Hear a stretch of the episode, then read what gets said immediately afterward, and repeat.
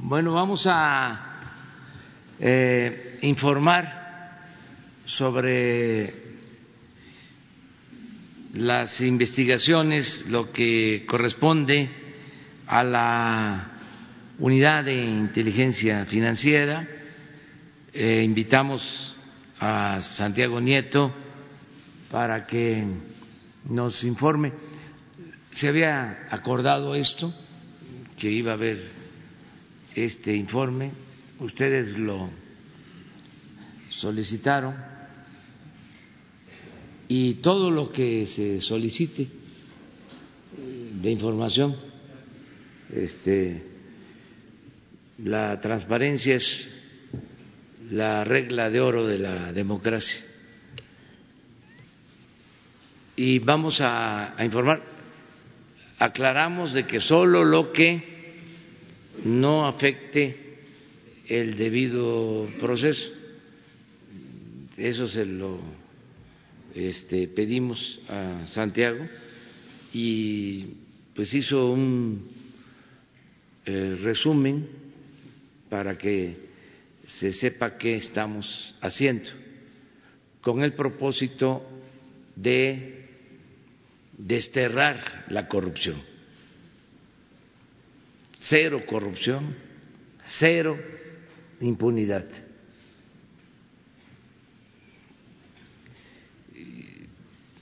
Repito, la corrupción es el principal problema que enfrentaba México nada causó tanto daño como la corrupción. La corrupción es la causa principal de la desigualdad social y de la desigualdad económica. Por la corrupción tenemos pobreza, por la corrupción hay una monstruosa desigualdad económica y social. Por la corrupción se perdieron valores, por la corrupción se desató la inseguridad y la violencia. Entonces, si me preguntan cuál es el propósito principal del gobierno que representa y dígalo rápido, usted que no habla de corrido, y en lo que tarda parado en un solo pie, acabar con la corrupción. Ese es el plan. Todo lo demás es importante, pero no deja de ser accesorio para entendernos. Por eso también hay muchas reacciones, porque algunos eh, querían que se mantuviese el régimen de corrupción y de injusticias y de privilegios. Pero no llegamos aquí para hacer lo mismo, llegamos para transformar. Entonces, eh, que Santiago nos explique qué se está haciendo, eh, cómo van las investigaciones y luego abrimos para preguntas y respuestas.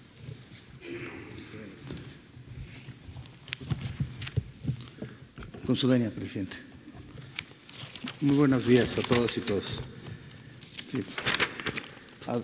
Eh, la presentación está dividida en una serie de siete elementos eh, que vinculan los tópicos de investigación por parte de la Unidad de Inteligencia Financiera.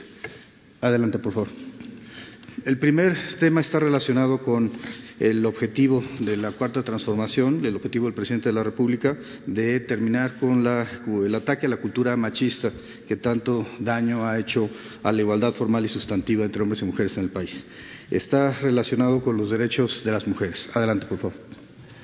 Eh, se trata de una red de trata de personas en la cual eh, eh, este grupo que ya se liberaron cinco órdenes de aprehensión, una de las cuales ya fue cumplimentada en contra del jefe de la red de trata, que operaban en la Ciudad de México, en Irapuato, en Tlaxcala y Puebla. Eh, la, la tipología que se ha detectado de este grupo de tratantes era que enamoraban, seducían, engañaban a niñas entre 12 y 15 años de edad para efecto de trasladarlas después a ciudades como Guadalajara, como eh, Irapuato, la propia Ciudad de México y Puebla, para obligarlas a prostituirse en una modalidad de trata de personas, en modalidad de explotación sexual casos eh, particulares que han sido eh, detectados y que sirvieron de base para el libramiento de las órdenes de aprehensión datan de niñas de 12 a 16 años a las cuales se les obligaba a tener 30 relaciones sexuales al día para efecto de darle casi la totalidad de los recursos a los tratantes.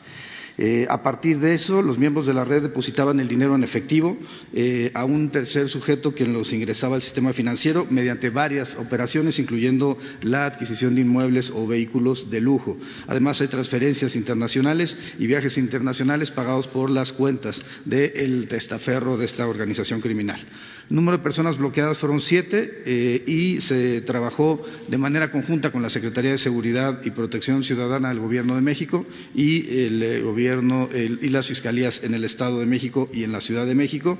Y los montos bloqueados hasta este momento son 52 millones 618 mil a los, eh, a los cinco integrantes del grupo delictivo, más 53 millones 459 mil relacionados de manera indirecta con sujetos que pertenecían o que tenían algún tipo de operación financiera con estos. Además de ellos, seis millones de dólares han sido congelados, por lo tanto, esta es eh, una acción directa del Gobierno de México en contra de una de las prácticas más eh, viles que pueden encontrarse en la, en, la, en la sociedad y que tiene que ver con la red de trata de personas. El segundo caso tiene que ver con eh, el bloqueo de seis personas relacionadas con un grupo eh, religioso, en donde había donativos que se desarrollaban a la iglesia eh, y una práctica de pornografía infantil y de explotación de naturaleza sexual. Los montos que se encuentran en este momento bloqueados son 359 millones de pesos y un millón y medio de dólares de manera directa, así como una cantidad menor, 82 mil pesos relacionados con terceros vinculados con este grupo. Adelante, por favor. Tercer caso, que tiene que ver con la eh, generación de, políticas que combatan eh, la desigualdad, eh, es, un tema particularmente relacionado con pornografía infantil a través de redes sociales, particularmente en el caso de Facebook. Una menor de edad fue engañada para efecto de enviarle a un sujeto fotografías de ella desnuda y semidesnuda que él se dedicó a comercializar a partir de la red. Se logró localizar la identidad del agresor, además de las cuentas bancarias al que se hicieron los pagos por las fotografías de la víctima. Eh, este personaje recibía Space y recibía depósitos en efectivo en sus cuentas para la transmisión y venta de las fotografías de la menor. Eh, cabe mencionar que tenía una operación, una tipología para extraer de manera eh, directa y de manera inmediata los recursos en efectivo y poderlos utilizar a partir de otros instrumentos del sistema financiero. En, su conjunto, estos tres casos señalan pues, la voluntad del Gobierno de México de combatir con acciones claras los eh, problemas que aquejan eh, a, las mujeres en el país a partir de eh, la utilización de la inteligencia financiera para generar casos y poder llevar a los responsables ante los tribunales. Estamos convencidos de que una de las partes centrales de la transformación de México tiene que ver con dejar las políticas de simulación y generar conductas que permitan cumplir hacer cumplir las reglas del Estado constitucional de derecho. la segunda vertiente tiene que ver con corrupción. Como ha mencionado el presidente Andrés Manuel López Obrador, uno de los grandes, el, más grande problema de México tiene que ver con eh, la corrupción. Si pensamos en la violencia, si pensamos en la delincuencia organizada, en ambos casos eh, debemos eh, de, visualizar que el combate a los grupos de delincuencia organizada pasa en gran medida por el combate a la corrupción. Combatir a los grupos de delincuencia organizada eh, evidentemente tiene que hacerse en el ámbito del combate al sicariato, a los narcomenudistas, a los líderes de los cárteles. Sin embargo, esta visión es una visión incompleta si no viene acompañada por un mecanismo que implique el desmantelar las estructuras financieras de los grupos criminales a partir del congelamiento de cuentas y la liquidación de las sociedades mercantiles que utilizan. Sin embargo, no solamente estos dos elementos son importantes en considerar. También, para efecto de poder atacar a los grupos delincuenciales, hay que atacar la corrupción política, en razón de que muchos de estos grupos surgen con el apoyo, el respaldo o por lo menos la omisión de gobiernos, eh, particularmente en el ámbito local. Lo mismo con la corrupción judicial o la corrupción ministerial. Eh, que, finalmente generan redes de apoyo hacia los grupos criminales. Por tanto, eh, si el combate a los grupos de delincuencia pasa por combatir la corrupción política y pasa por combatir la corrupción en ámbitos judiciales y ministeriales a fin de, combatir uno de los efectos eh, más nocivos de las sociedades contemporáneas que tiene que ver con la impunidad. El objetivo del Gobierno de México, del presidente Andrés Manuel López Obrador, es claro en combatir estas prácticas a partir del combate a la corrupción todos los ámbitos donde se presente. Adelante. Este caso en particular tiene que ver con un gobierno local en donde eh, un ex servidor público, a pesar de tener esa calidad eh, envía 39 millones de pesos, incluyendo 38.5 millones a Israel.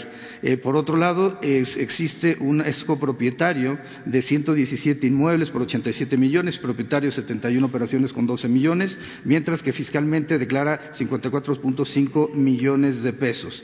Eh, esto, a pesar de que es funcionario público, hay declaraciones de terceros, tiene una serie de viajes que no se justifican y los pagos de tarjetas de ah, una tarjeta de crédito por 37 millones de pesos que no corresponde a su perfil transaccional. Adelante. Este es el mecanismo mediante el cual eh, trasladaba sus recursos a diversas empresas, también conocidas como eh, fantasma o fachada. Adelante, por favor. Otro caso eh, vinculado con el anterior tiene que ver con eh, eh, la generación de gastos de American Express por varios millones de pesos, adquisiciones de inmuebles, sin que exista una relación comercial o, familiar respecto a las personas que hacían los pagos de las tarjetas de crédito. Adelante, por favor. Esto es, nuevamente es un mecanismo en el cual eh, una tipología de corrupción. Esa tipología de corrupción lo que nos dice es que hay ocasiones en donde terceros terminan pagando los gastos de una tarjeta de crédito, terminan eh, pagando el modo de vida de una persona a partir de actos de corrupción.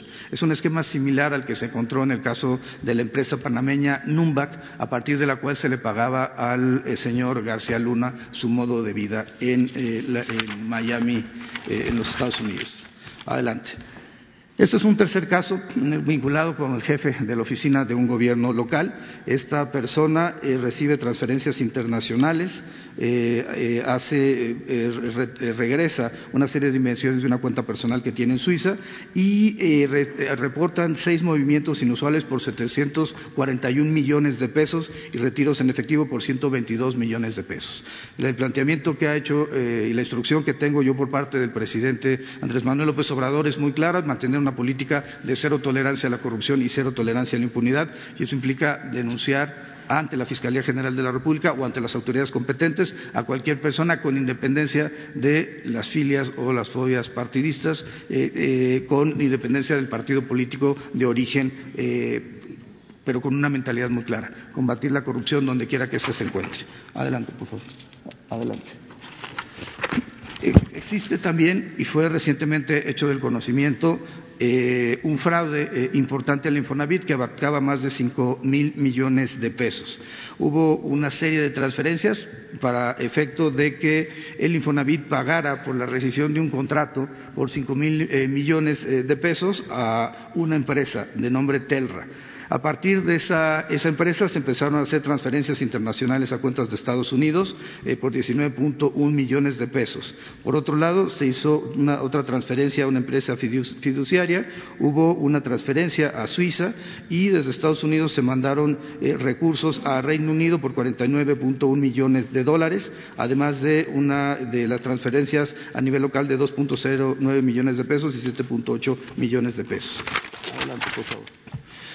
Es eh, importante eh, relatar cómo este modelo eh, permitió fiscalmente un problema en cuanto a los mecanismos y el cumplimiento de las leyes en materia de pago de impuestos.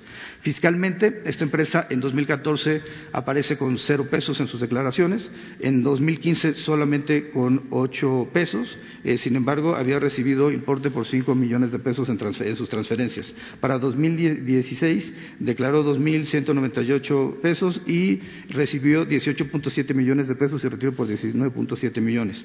En, en 2017 declaró ingresos por 3.000 millones de pesos y en 2018 por 1.900 millones de pesos sin que esto fuera reportado de manera eh, directa al Servicio de Administración Tributaria. Por tanto, se está en presencia también de un caso de defraudación de naturaleza fiscal, con independencia de la corrupción política, con independencia del peculado. Adelante, por favor. Eh, adelante. En el tema particular del narcotráfico, adelante, por favor. Eh, se ha trabajado de manera conjunta con la Secretaría de Marina eh, y, la Secretaría de Comunicaciones y Transportes para efecto de eh, llevar a cabo una limpieza en las aduanas en donde se han detectado algún tipo de, irregularidades. Este caso en particular tiene que ver con una operación de comercialización de tiburón que es utilizada por los grupos criminales además para transportar drogas hacia Estados Unidos. La operación viene de Costa Rica a el estado de Yucatán y de Yucatán hacia eh, el estado de Florida en los Estados Unidos y está relacionada a partir de una serie de empresas que se utilizan como eh, fachada para efecto de desarrollar las operaciones. Fiscalmente, eh, en efectivo, han tenido retiros por 554 millones de pesos. Adelante, por favor. La primera de las empresas, la empresa pesquera, recibe recursos por medio de transferencias por 139 millones de pesos y triangula recursos con los otros integrantes del grupo financiero.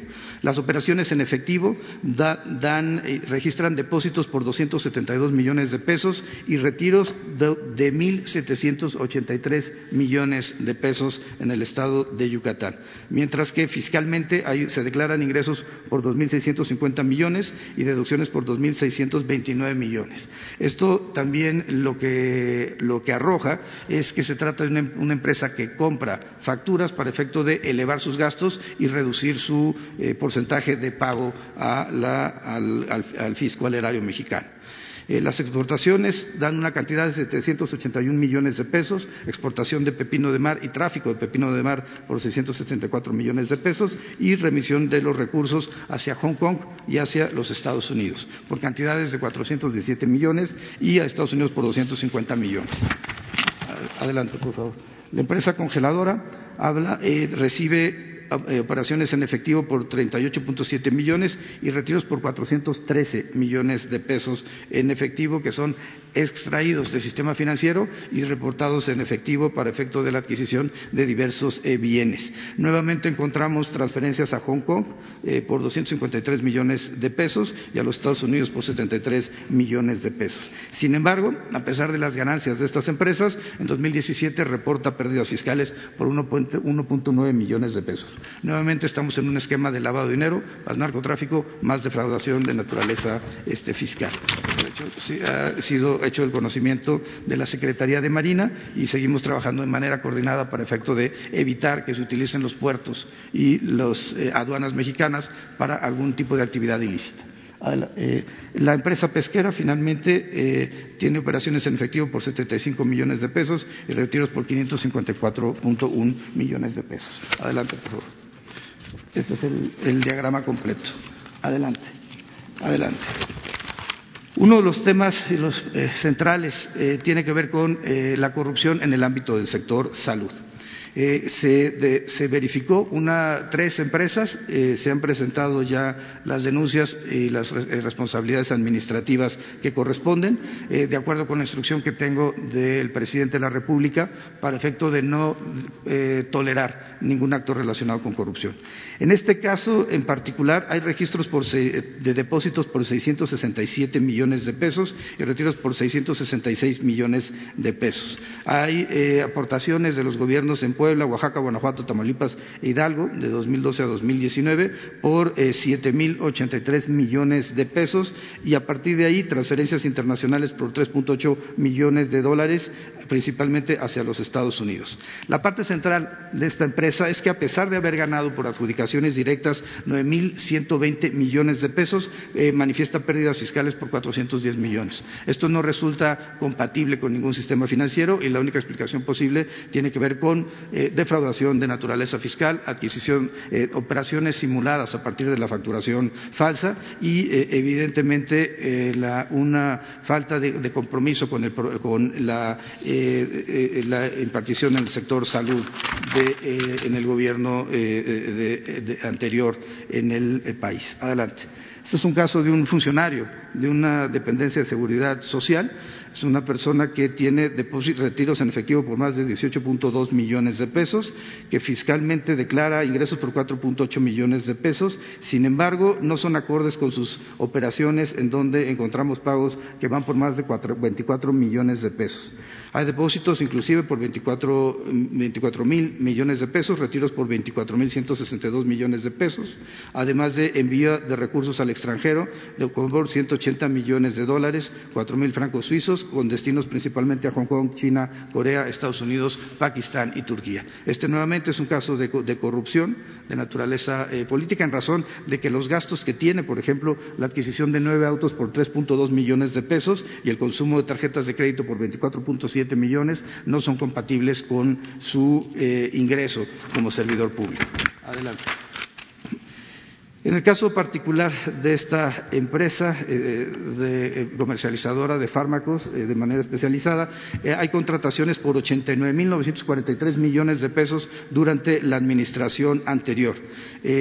además de, las licitaciones a nivel federal, recibió 5.000 millones de pesos del gobierno del estado de Veracruz no eh, registran operaciones de comercio exterior que amparen la compra de medicamentos, sin embargo, eh, es destacable la cantidad de recursos que son movidos a otras, eh, latitudes. 40 millones de dólares a Estados Unidos, 335 millones de pesos, 100 millones de pesos a Suiza, 64 millones de pesos a, a Estados Unidos y 1.521 millones de pesos a cuentas del mismo en Suiza y en los Estados Unidos. En todos los casos encontramos la misma constante. Se trata de contratación gubernamental en el sexenio anterior a partir de adjudicaciones directas de empresas que no, tienen eh, un eh, andamiaje eh, jurídico y el número de servidores o de, perdón, de, trabajadores registrados ante el Instituto Mexicano del Seguro Social y que sin embargo terminan después de la contratación gubernamental mandando el dinero fuera de las fronteras mexicanas. Adelante, por favor. Esto evidentemente es un caso de defraudación fiscal y es un caso de corrupción. Adelante, por favor. Adelante. Hemos trabajado además con la Secretaría de, Seguridad y Protección Ciudadana, particularmente con la Coordinación Nacional Antisecuestro, y el primer caso que se ha detectado es eh, eh, y ya se, encuentra eh, denunciado y se ha cumplimentado un arresto, es hacia una familia que se dedica a la actividad del secuestro y que terminaban transfiriendo recursos a las cuentas adelante de las personas que formaban parte de la familia. Hay depósitos en efectivo, hay retiros en efectivo y hay transferencias interbancarias. Es importante señalar que la extorsión o el secuestro virtual se utiliza a partir de transmisores de dinero o inclusive llegan a tocar el sistema financiero. Por ello, eh, consideramos importante el convenio de colaboración con la Secretaría de Seguridad y Protección Ciudadana para efectos de que la UIF les otorgue la información de las personas que están relacionadas con temas de secuestro y que se pueda retirar a los familiares eh, de los secuestradores los bienes que hayan adquirido a partir de esta eh, práctica que tanto lesiona a la sociedad. Adelante, por favor. Adelante. El Instituto Mexicano del Seguro Social, la Secretaría del Trabajo eh, eh, eh, del Gobierno de México han estado trabajando de manera conjunta con el Servicio de Administración Tributaria, con la Unidad de Inteligencia Financiera, con la Procuraduría Fiscal de la Federación, con el Infonavit, para atacar los mecanismos de outsourcing ilegal.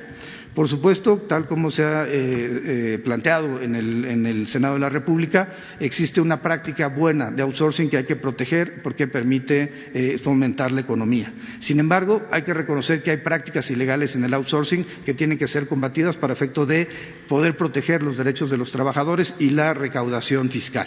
Particularmente encontramos grupos en donde hay empresas de naturaleza eh, fachada, se adquieren o se venden facturas eh, que eh, simulan operaciones y finalmente actos y actividades de lavado de dinero. Particularmente se encuentra un grupo asociado de 1.854 empresas. Esas 1.854 empresas hay información de 1.086, 92 de las cuales están vinculadas con o están nombradas como simuladores por el Servicio de Administración Tributaria. Esto es, se trata de empresas fachada que no corresponden sus perfiles transaccionales con eh, el objetivo de las sociedades mercantiles. Eh, a partir de ahí se estableció un modelo global y se seleccionaron siete objetivos con la calificación más alta. Adelante.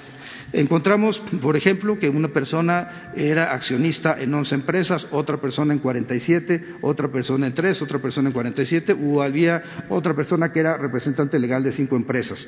Encontramos casos en donde eh, hay, eh, eh, se encuentran suspendidos fiscalmente y casos donde, a pesar de que tienen ingresos relevantes, por ejemplo, 282 millones de pesos, fiscalmente no presentan declaraciones anuales de los ejercicios 2014-2018. adelante, por favor. En el caso número dos, de esta empresa ya, denunciada. Encontramos eh, facturación por 872 millones de pesos y gastos por 1.020 millones de pesos, lo cual significa nuevamente que hubo un proceso de facturación apócrifa para efecto de aumentar los gastos y con ello disminuir eh, la obligación fiscal ante Hacienda. para eh, nosotros es muy importante detener este tipo de prácticas. Se han presentado ya siete denuncias ante la Fiscalía General de la República por este supuesto puesto de outsourcing ilegal, que se suman a las 35 eh, denuncias que existen por empresas fachada y a las 15 denuncias que existen por eh, facturación eh, simulada. creemos que es importante mandar el mensaje de que la fiesta se acabó que se ha transformado la normatividad y que este tipo de grupos que compraron o vendieron facturas durante las administraciones anteriores deben acercarse al Instituto Mexicano del Seguro Social, a la Secretaría del Trabajo, a fin de poder regularizar su situación. Eh, por parte de lo que corresponde a la Unidad de Inteligencia Financiera, nosotros continuaremos con la estrategia de presentar las denuncias y hacer o ejercer nuestras facultades para efecto de poder, en su caso, congelar eh, las cuentas que hayan utilizado, que hayan sido utilizadas de forma indebida. adelante, por favor. Adelante. Adelante. Es un tercer caso relacionado con el mismo eh, asunto. Adelante, por favor. Eh, para, concluir, eh, solamente señalaría que en lo que va de la presente administración del presidente López Obrador se han presentado 160 denuncias en 2019, 17 en 2020, que han amparado eh, operaciones por 321 mil millones de pesos en depósitos y 289 mil millones en retiros. Hemos además presentado 98 vistas a distintas autoridades administrativas y los montos bloqueados hoy son por 4.554 millones de pesos y 52 millones de dólares, dinero que antes era utilizado por grupos delincuenciales y que en este momento, eh, a partir de la estrategia del presidente de la República de combatir a los grupos delincuenciales vía la destrucción de sus estructuras financieras nos ha permitido tener el récord histórico de denuncias de congelamiento y de eh, vistas para efecto de llevar a las personas ante las autoridades para que sean eh, juzgados en términos de lo que establece nuestra Constitución. ¿Es, cuánto?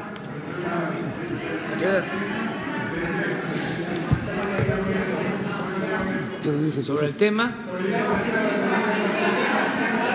A ver. A ver, espérate, déjame. No,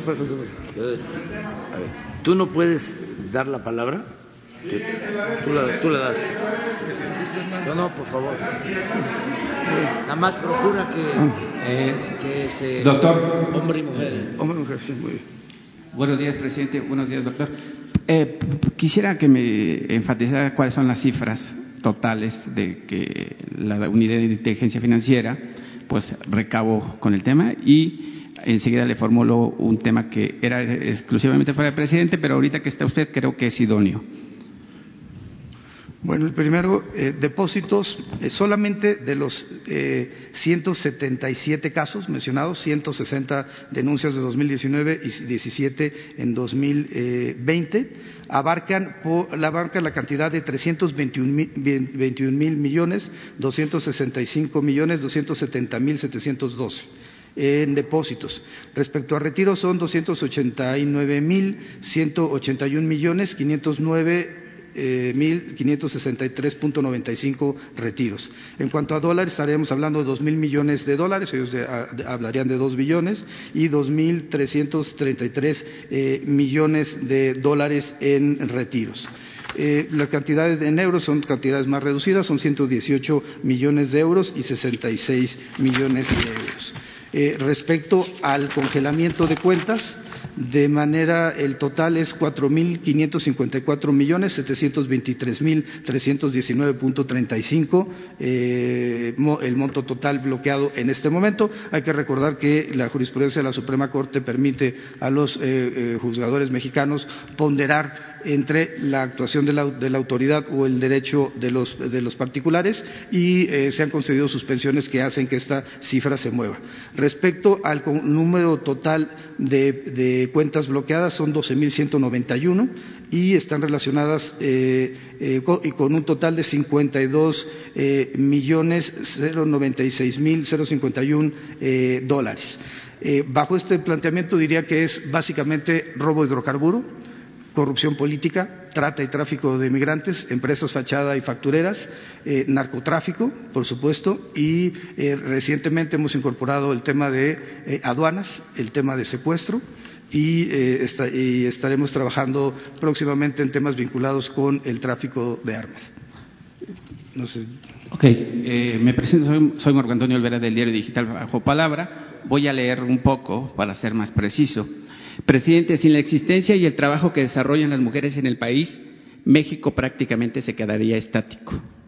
En ese sentido, presidente, según un, reporte del INEGI de noviembre del 2019, de los 46.5 millones de mujeres de 15 años y más que viven en el país, 66.1%, es decir, 30.7 millones de ellas, han enfrentado violencia de cualquier tipo y de cualquier agresor por al, por, al, menos alguna vez en su vida.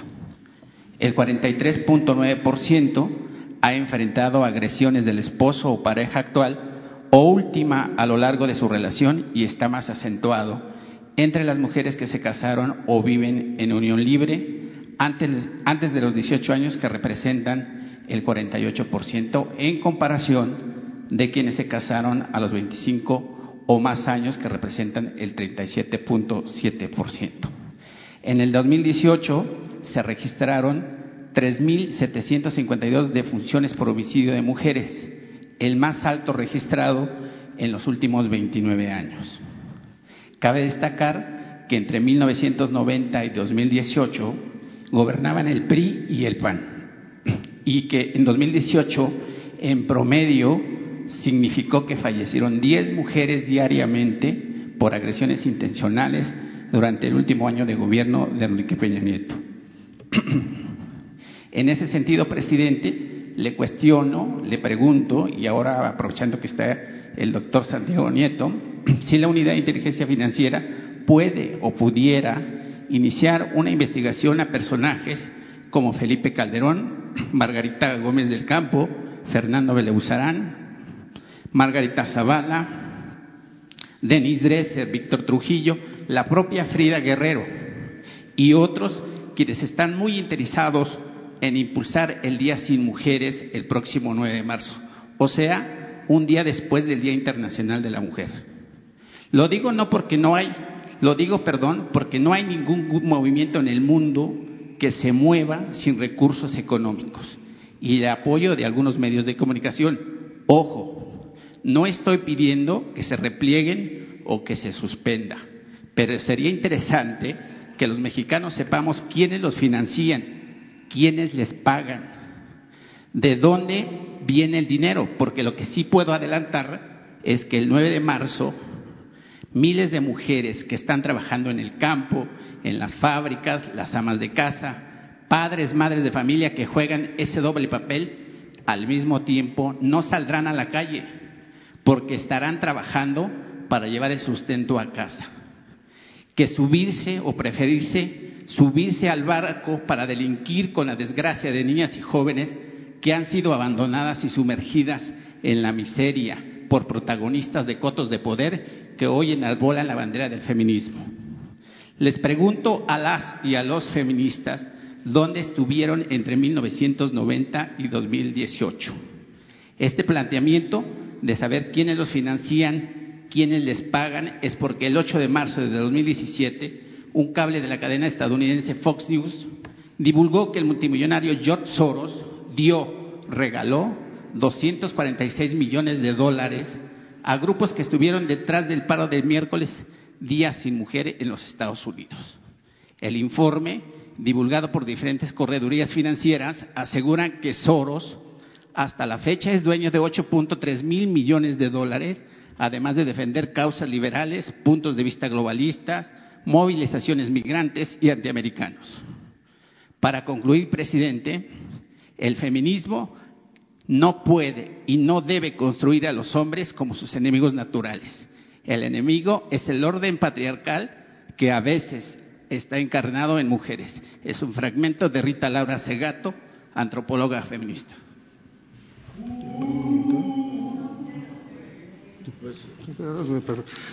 A ver, respecto a la unidad de inteligencia financiera, yo, lo que yo diría es la Unidad de Inteligencia Financiera tiene dos mecanismos para poder iniciar un proceso de investigación. El primero es el, proactivo y tiene que ver con nuestra base de datos, la información que nos llega del sistema financiero o de los sujetos obligados por actividades vulnerables. A partir de ahí, un grupo de matemática, una matemática, un actuario, hacen, eh, generan un algoritmo para efecto de que el sistema computacional emita resultados y, les establece una calificación que va de 0 a 10. Eh, esta calificación se va construyendo con los indicadores que tiene cada caso en particular. Si bien una transferencia, poner un ejemplo de Libia o de Pakistán, tiene un monto muy superior a que si la transferencia, la transferencia viniera, por ejemplo, de Guatemala, por poner un ejemplo, eh, únicamente hablando de jurisdicciones, por la inusualidad de las operaciones. Por tanto, si eh, ahora ese modelo es matemático, por tanto es axiológicamente neutral. Si las personas eh, que se mencionaron no aparecen en ese modelo, pues no hay forma de que eh, en una sociedad democrática la unidad de inteligencia financiera empiece a investigar a alguien. El otro modelo es un modelo reactivo, que tiene que ver con solicitudes de las, autoridades competentes para que la unidad de inteligencia financiera les proporcione información. Eh, en ese supuesto, nadie ha solicitado información de las personas a las que se ha hecho referencia el día de hoy. Y debo nada más plantear un tema.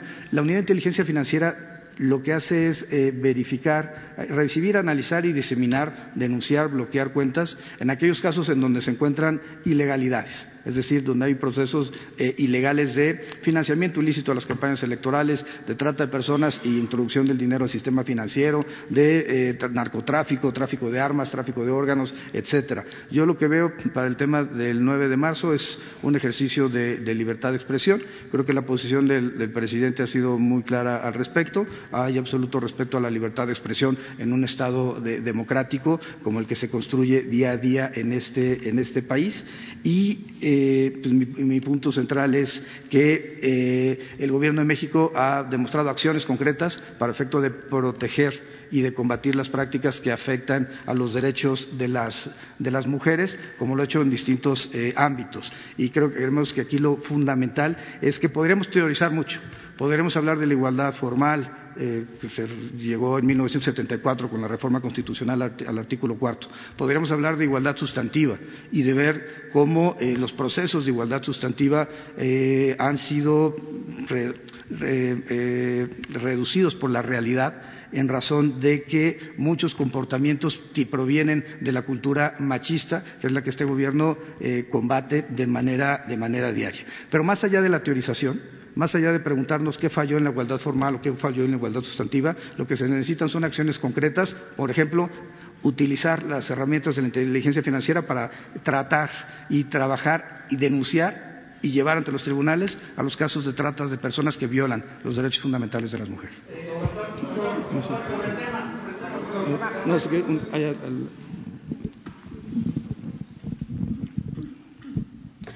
Gracias, doctor presidente. Buenos días. Eh, preguntarle sobre los avances de estas investigaciones que realizó la Unidad de Inteligencia Financiera sobre los 300 empresarios que habrían evadido impuestos por, por honorarios asimilados a salarios.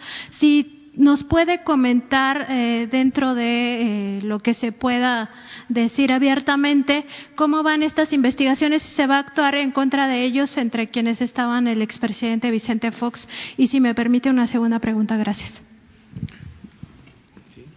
Presidente.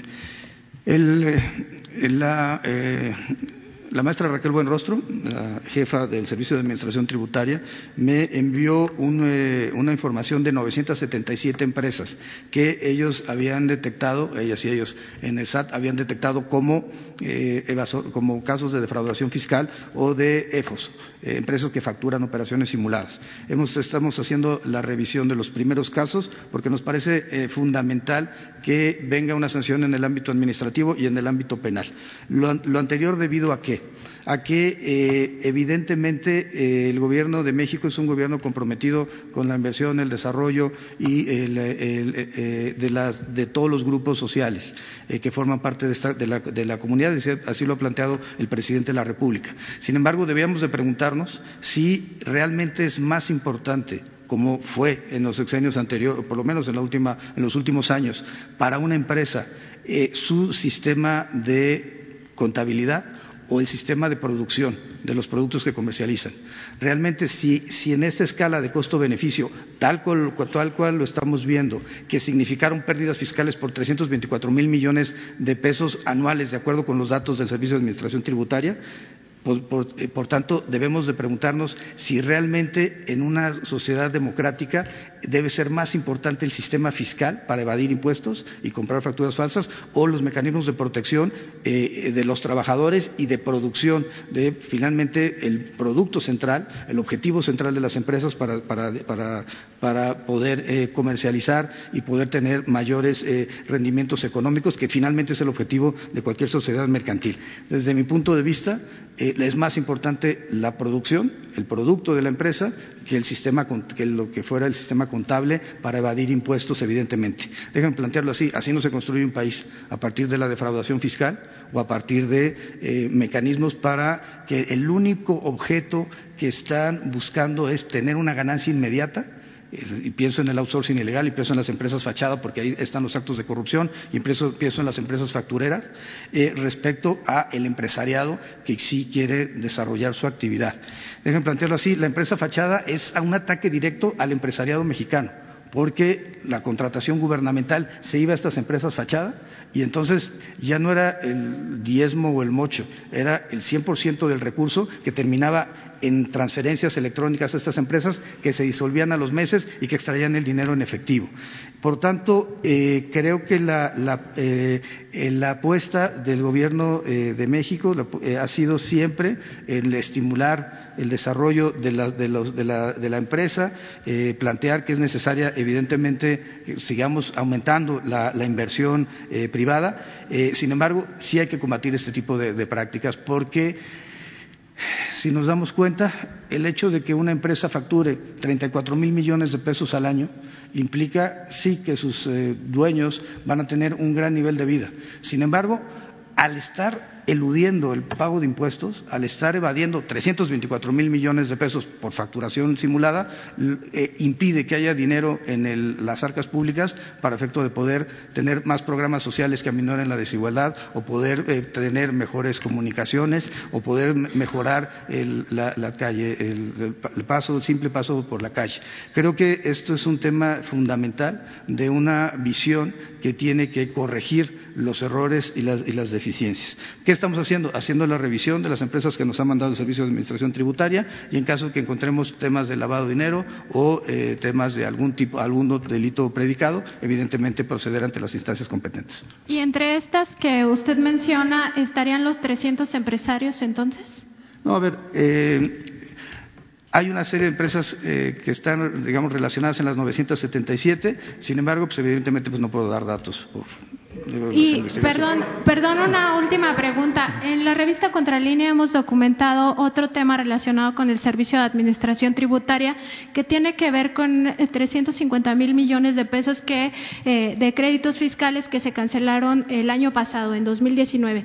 En este caso, ustedes, comunidad de inteligencia financiera, también estarían colaborando para evitar que estas prácticas sucedan y además determinar si estos empresarios y empresas y grandes contribuyentes, porque se trata solo de grandes contribuyentes, eh, realmente paguen, o sea, ustedes podrían hacer algo al respecto o están colaborando con el SAT. Eh, la respuesta es sí, estamos trabajando con el SAT respecto a las condonaciones. La posición del presidente ha sido muy clara. No se tiene que generar una política que permita tener tratos diferenciados entre un grupo y otro. Ah, el Servicio de Administración Tributaria nos envió una información respecto a esos casos, eh, son particularmente en aquellos casos donde no habían localizado a los, eh, a los dueños de las empresas y pues, sí, evidentemente estamos trabajando con ellos. Adelante, por Buen día, doctor presidente. Eh, gracias. Hans Salazar, ZMG Noticias, Grupo Político y Zócalo Virtual.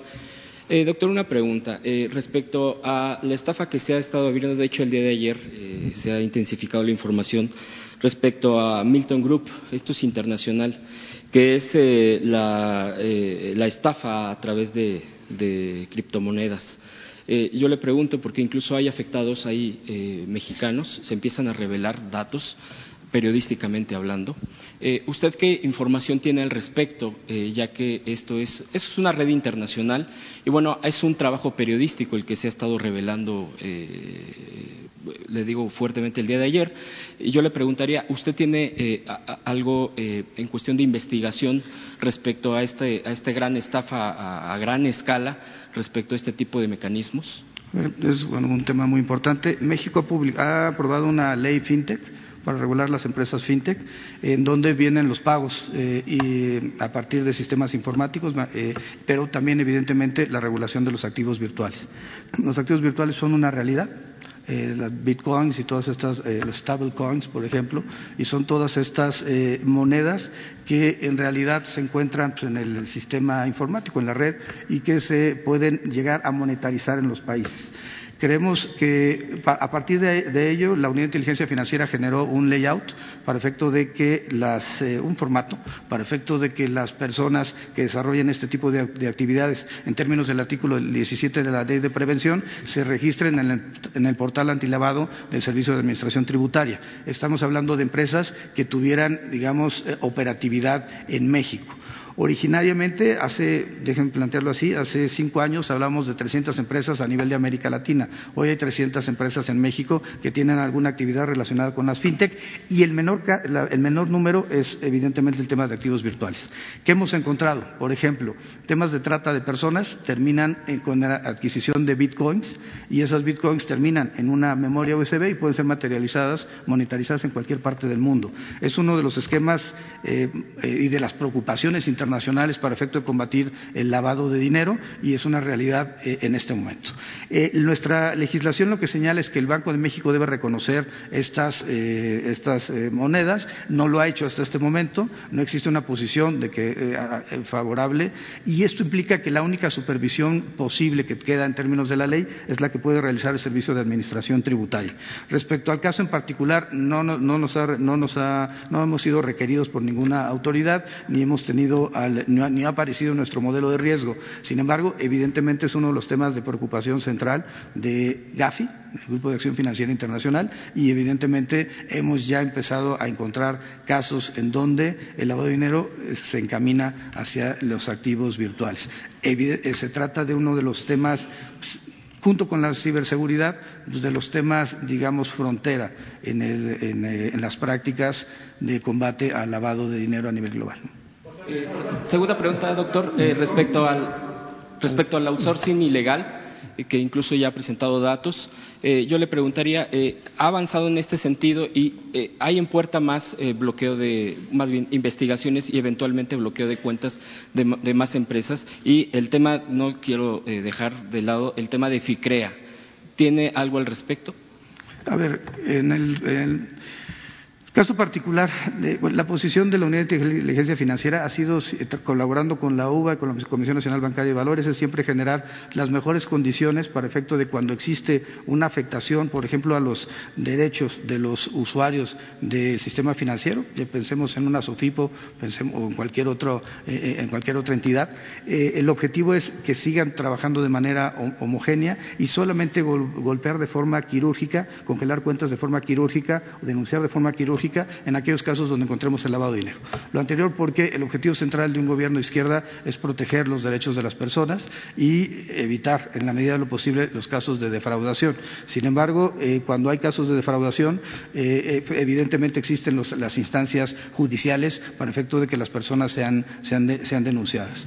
he tenido la instrucción del presidente de revisar un caso en particular estaré haciéndolo en fecha, en fecha eh, próxima eh, para dar los resultados al, al respecto. ¿no? no sé, sí, que, hombre y mujer. ¿Qué tal? Buen día. Dalila Escobar, eh, corresponsal de, eh, de Atiempo.tv. Preguntarle sobre el tema de Altos Hornos de México.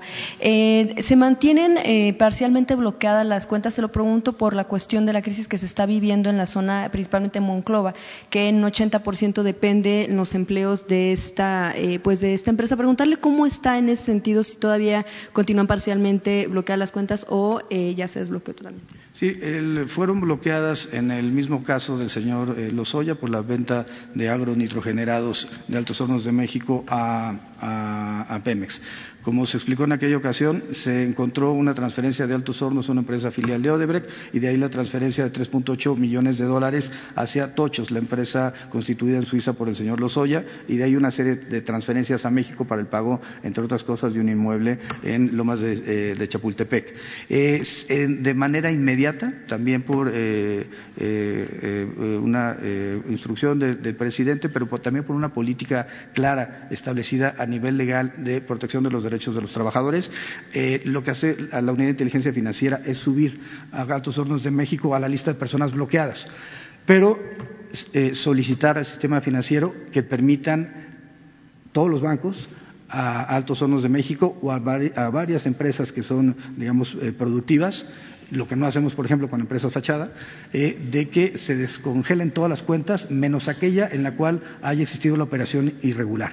En ese sentido, desde el primer día se descongelaron las cuentas de Altos Hornos de México para proteger los derechos de los trabajadores, de los accionistas y de los proveedores y precisamente no afectar eh, el, tránsito eh, normal o la operación normal de ninguna empresa en México nosotros hemos generado una eh, política de acercamiento a los grupos empresariales eh, para efecto de conversar respecto a las facultades de la unidad de inteligencia financiera y sobre todo para eh, poder apoyarlos. En aquellos casos de detección, por ejemplo, de empresas fachada que terminan siendo, como mencioné hace un momento, una competencia desleal para el empresariado mexicano. En ese, perdón, en ese sentido, es que precisamente en ese sentido le quería preguntar más bien al, presidente López Obrador. Presidente, en el caso de Altos Hornos de México, ¿el gobierno federal no estaría entonces en disposición? Bueno, ya había dicho usted que no van a rescatar eh, empresas, sin embargo, el proceso de venta que está experimentando AMSA, eh, pues está afectando en el tema de empleos. Principalmente en ese sentido, eh, quisiera preguntarle cómo el gobierno ha seguido precisamente precisamente esta eh, ruta del proceso de venta de AMSA? Pues eh, es una eh, negociación particular entre empresas. Deseamos que se pongan de acuerdo, pero nosotros no podemos rescatar a empresas. Ayer hablé de ese tema porque eh, nosotros eh, somos simplemente administradores de los dineros del pueblo y no podemos eh, convertir deudas privadas en deuda pública, lo que se hizo cuando el FOA PRO. Eso no lo podemos hacer, porque imagínense si todas las empresas que quiebran más si está de por medio la corrupción, son rescatadas por el gobierno, como se hacía anteriormente, pues entonces el país se eh, termina endeudando por completo. El FOAPROA significó una deuda de un billón de pesos y se ha pagado desde entonces otro billón y se sigue debiendo lo mismo. O sea, van a pasar 50, 70 años, porque año con año del presupuesto se tienen que destinar alrededor de 40 mil millones de pesos solo para pagar intereses de esa enorme deuda. Entonces, ya eh, esa política no la podemos En el caso de AMSA, el gobierno no estaría pensando en financiamiento cuando lleguen unos nuevos eh, los compradores de AMSA, estarían pensando en financiar, en ayudar con este para rescatar precisamente que ya no sean los ANSIRAS, y no si alguien, alguno, algún grupo de empresarios más Hay una política eh, nacional financiera de apoyo a las empresas con el propósito de eh, impulsar eh, la creación de empleos, eh, el crecimiento económico. Si este fuese el caso, yo estoy seguro que Nacional Financiera podría este, otorgar créditos. Que no eh, sean créditos como los que recibió Odebrecht este, para hacer su planta y que les garantizaron gas a precio bajo y con cláusulas leoninas, en donde si Pemex no le abastece gas, tiene que pagar una multa. Esos contratos que hicieron, porque se dedicaron a saquear este, al país. Entonces, eh, ahora es cero corrupción, eh, cero impunidad, aunque mm, no les parezca a nuestros adversarios. Eso es lo que te puedo contestar. quiero aprovechar ahora que ya está aquí. Yo sé que es un tema aparte, pero bueno, pues ya que lo tocaban, el, paro nacional de mujeres el 9 de marzo. Em, decir que bueno es promovido por ciertos grupos políticos, pues es desvirtuar sí un movimiento feminista que lleva muchos años. Eh, pero bueno, quisiera preguntarle ahí sobre el tema, ya sabe, las críticas también que surgieron en redes sociales. ¿Usted no estaría pensando en cambiar el día del inicio de la venta de boletos de la lotería, pues para incluirnos a las mujeres? Sí, no hay ningún problema de eso. Fíjense, este, cómo nos confunden.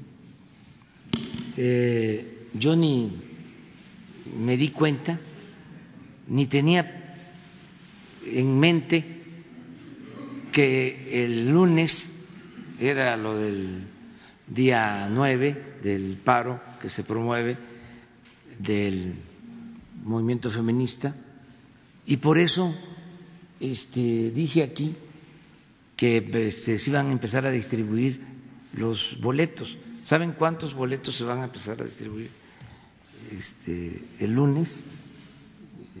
40 mil y creo que Nuevo León, Jalisco, eh, cuatro estados. De repente, en las redes sociales, un grupo vinculada a un, a un partido de, eh, se ofenden que por qué van a empezar a distribuirse los boletos, además hasta groseras, no sé. Entonces, no, no, no, no, no, no, no, no, no, eh, no va a ser el lunes, el martes o el miércoles, o sea, el martes, o sea, no se puede, no se puede este, caer en ninguna provocación. El conservadurismo está muy irritado, muy molesto por los cambios, por la transformación, por esto. No pagaban impuestos, se les condonaban los impuestos. ¿Cuándo surge todo esto de la doble facturación? Hay un caso, no sé si lo puedes explicar, de eh, cómo en un domicilio este, hay no sé cuántas empresas, mil empresas en un domicilio. Pues claro que todo falso. Entonces ya se acabó la robadera, entonces están molestísimos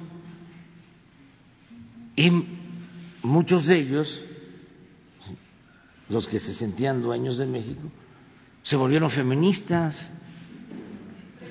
O sea, entonces es es este no revolver, separar. No, no, eso es lo que estoy planteando. Hay mujeres que han defendido esta lucha de tiempo atrás, nosotros mismos. Ya lo expliqué aquí. A ver, ¿qué gobierno, o díganme, eh, de un político en México después de, desde luego, eh, el presidente Ruiz Cortines, que garantizó el derecho a votar a las mujeres, y antes, pues todo el movimiento que se dio en el sureste, con Alvarado, con Felipe Carrillo Puerto, para la participación de las mujeres, incluso en mi estado, con Tomás Garrido Canaval. O sea, pero a ver, en los tiempos eh, recientes, eh, ¿qué gobierno le ha dado más eh, espacios de participación a las mujeres? No como concesión, sino por el avance del movimiento feminista. Eh, ya lo expliqué, fui jefe de gobierno, no estaban estos que ahora este, eh, se envuelven ¿no? en la bandera del feminismo. de 14 miembros del gabinete, ocho eran mujeres. Ahora, lo mismo, o qué, había más mujeres este, en el gobierno como secretarias con Fox, con Calderón, con Peña Nieto, pero no solo eso, los programas de bienestar para mujeres y hombres,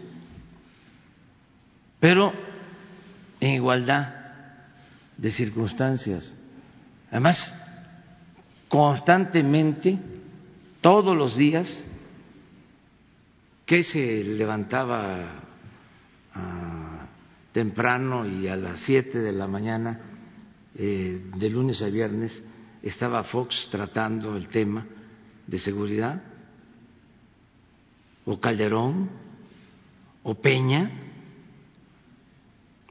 Estamos procurando pacificar al país después de todo el desastre, de todo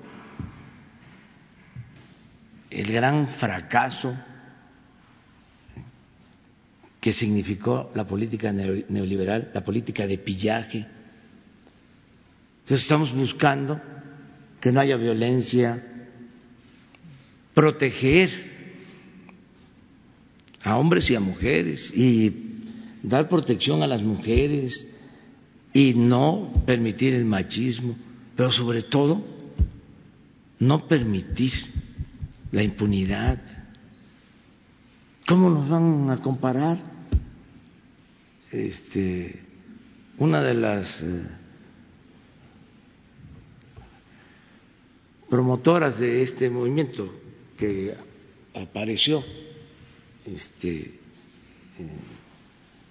encabezando este movimiento eh, a favor de un partido conservador, este, se olvida,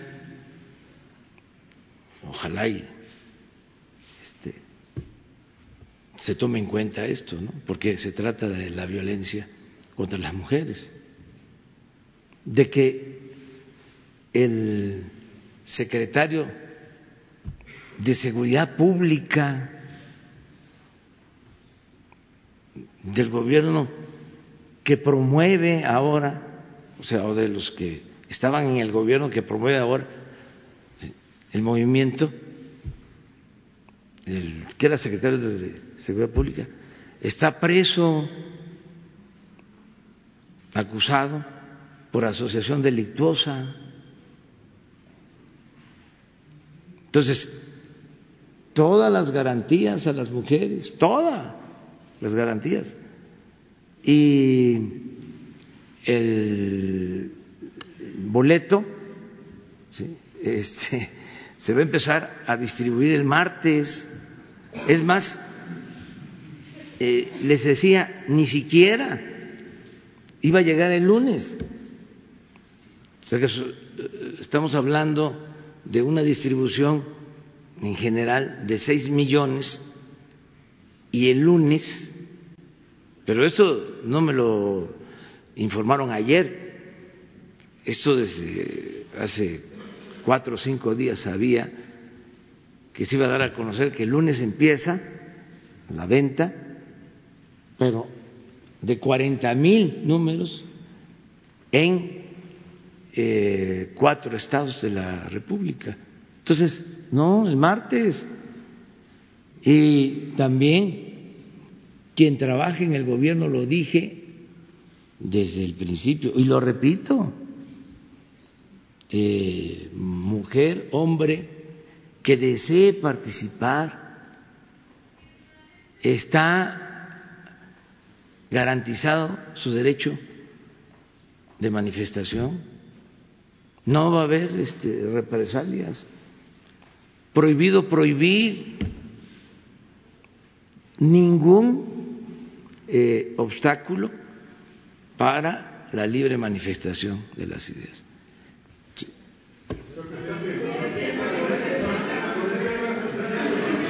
¿Para mí o para Santiago?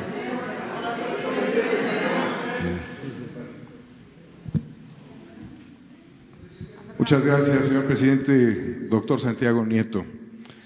Esta es una situación compleja que se lo plantea usted hace exactamente un año, que es una vinculación de diferentes fenómenos de corrupción entre desvíos de recursos de la economía social a espaldas de socios, que impacta en el fútbol, que tiene vínculos con, los Panama Papers, que tiene vínculos con una empresa que se denomina ATAR 2715 y que se planteó también eh, en perspectiva de todas las fiscalías y de la urgencia de dar una respuesta porque es una fenomenología que implicaría 70 mil transacciones financieras, operaciones que ascenderían a los 5.381 millones de pesos de ingresos, con egresos de 5.940 millones, teniendo además de esta empresa que parece un jacalito, aproximadamente a cinco empresas nodales en una investigación, y aquí lo hago con respeto a Código Magenta que continúa este proceso de investigación.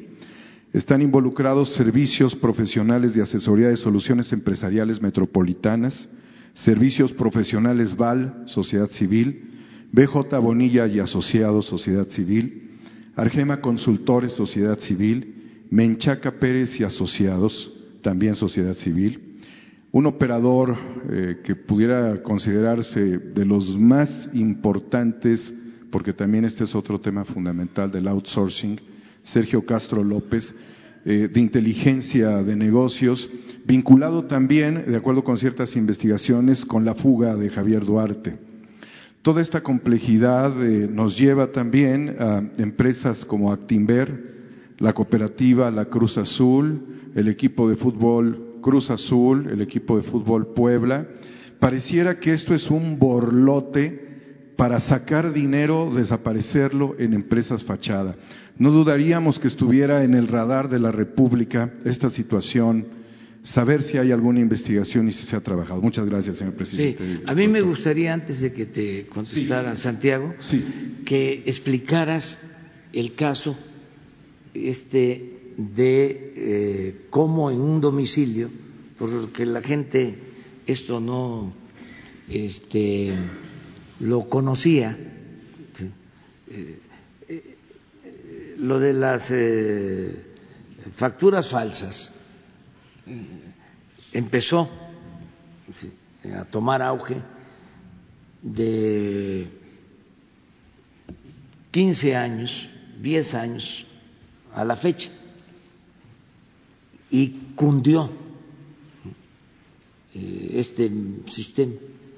Quiero comentar que vamos a ir a fondo, porque este, se tiene toda la información y no eh, va a haber eh, impunidad. Bueno, pero es interesante que se conozca cuál es eh, el modus operandi de, estas eh, empresas, que la gente sepa cómo actúan, el outsourcing este, y la eh, facturación falsa. Y luego les voy a comentar algo también que es historia sobre los privilegios fiscales en México, porque ese es el meollo del asunto. Eh, siempre se hablaba de corrupción, pero se vinculaba con la mordida, con eh, la extorsión de los agentes de tránsito, de los oficinistas del gobierno, mientras arriba habían pactos acuerdos para que los grandes no pagaran impuestos. Y había una enorme evasión, al grado de que eh, por eso no querían que nosotros llegáramos. Recuerdo que cuando en el 2006 estaban eh, dadas las condiciones para que triunfáramos, en vísperas de las elecciones, eh, se propuso que el SAT se convirtiera en una entidad autónoma como el Banco de México, para que no pudiéramos nosotros atender el asunto fiscal. Esto lo propuso Gil Díaz. Eh, claro, como hicieron el fraude, pues ya no cambiaron nada y ahora, afortunadamente, pues fue tanto el apoyo de la gente harta por la corrupción, que no les funcionó ninguna trampa. Pero hay otra eh, referencia a eso que es interesante que se conozca, si me lo permite, porque eh, eh, si no, no nos vamos a entender bien. O sea, eh, en el 2006 el presidente de la Suprema Corte fue a Monterrey y tuvo una cena con un grupo de empresarios. Y le preguntaron en la cena, ¿cómo es Andrés Manuel? No, pues yo lo conozco porque fue jefe de gobierno, lo traté. Esto, eh, el presidente de la Corte era. No, Genaro Góngora.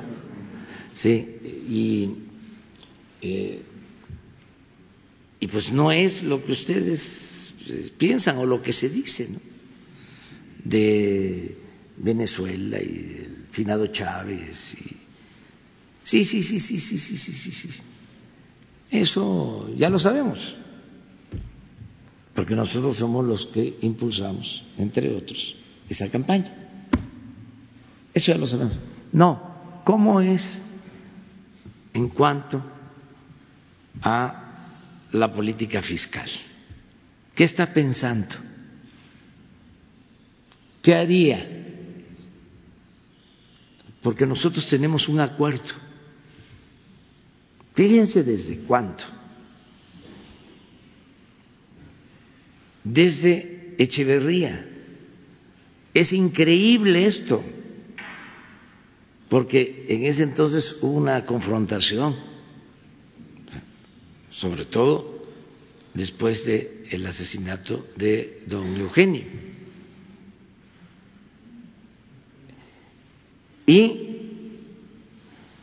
posteriormente hay una especie de acuerdo y así surge un sistema de pago de impuestos que se conoce como tiene un nombre, consolidación fiscal. ¿En qué consiste ese sistema de consolidación fiscal? En que si se tiene una empresa que se tiene utilidad y hay que pagar impuestos, se pueden crear dos, tres, cuatro, cinco empresas fantasmas en donde hay pérdidas. Y al consolidarse, resulta que no se pagan impuestos por este mecanismo. Entonces, ¿desde cuándo viene esto? Gobiernos posteriores empezaron a reducir el monto de la llamada consolidación fiscal. Eh, llega Fox y vuelve a poner la consolidación fiscal al 100%. Pero en esencia era de que no se pagaban los impuestos. Y yo no puedo decir aquí qué empresas, pero sí puedo decirles que hasta el 18 las grandes, grandes empresas, los bancos grandes, grandes, no pagaban impuestos, se les condonaban los impuestos. Entonces, esa es una molestia. Ese es un problema, pero si no tenemos, como lo dijo Santiago, ingresos, no solo es una injusticia que solo paguen impuestos los trabajadores del pueblo raso, los pequeños, medianos empresarios, pequeños, medianos comerciantes, y que los de mero arriba una casta divina, este, no paguen los impuestos. Y que se hayan creado todos estos mecanismos para evadir el pago de impuestos. Entonces, eh, hablamos de corrupción, es esto también corrupción. No solo eh, es combatir la corrupción eh, de funcionarios públicos, es también combatir la corrupción de los que se hacen pasar como hombres de negocios. Es una vergüenza que nuestro país aparezca en la lista de los países del mundo como uno de los países con más corrupción. Pero a ver, ¿por qué no explicas lo de los domicilios? Sí, hemos eh, básicamente hay tres, tres eh, presidente, básicamente hay tres, tres modalidades que es las que hemos estado detectando.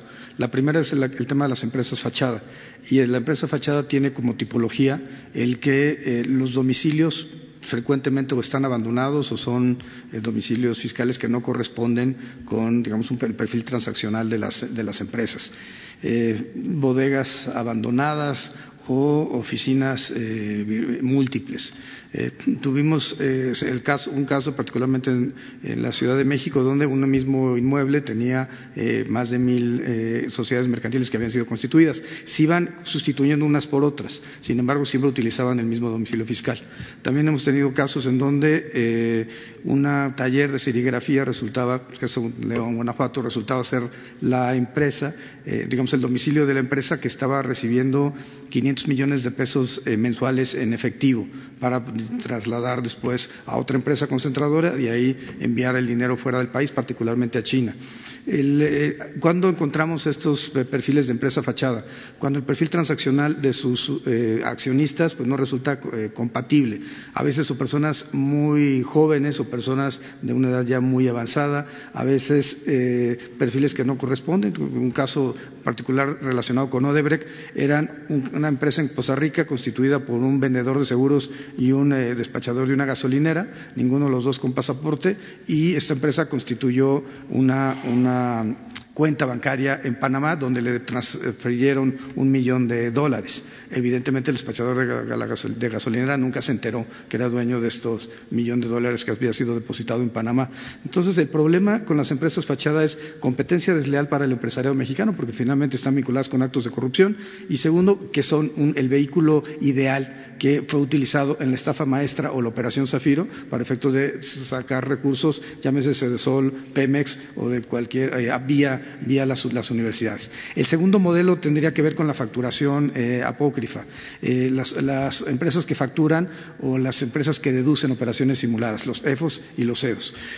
particularmente grave es el tema de los, EFOS porque son aquellas empresas que en realidad no están produciendo nada. Lo que hacen es producir papel, entregar esta factura y simular operaciones para efecto que las empresas que deducen operaciones simuladas no paguen eh, o pagan una menor cantidad de impuestos.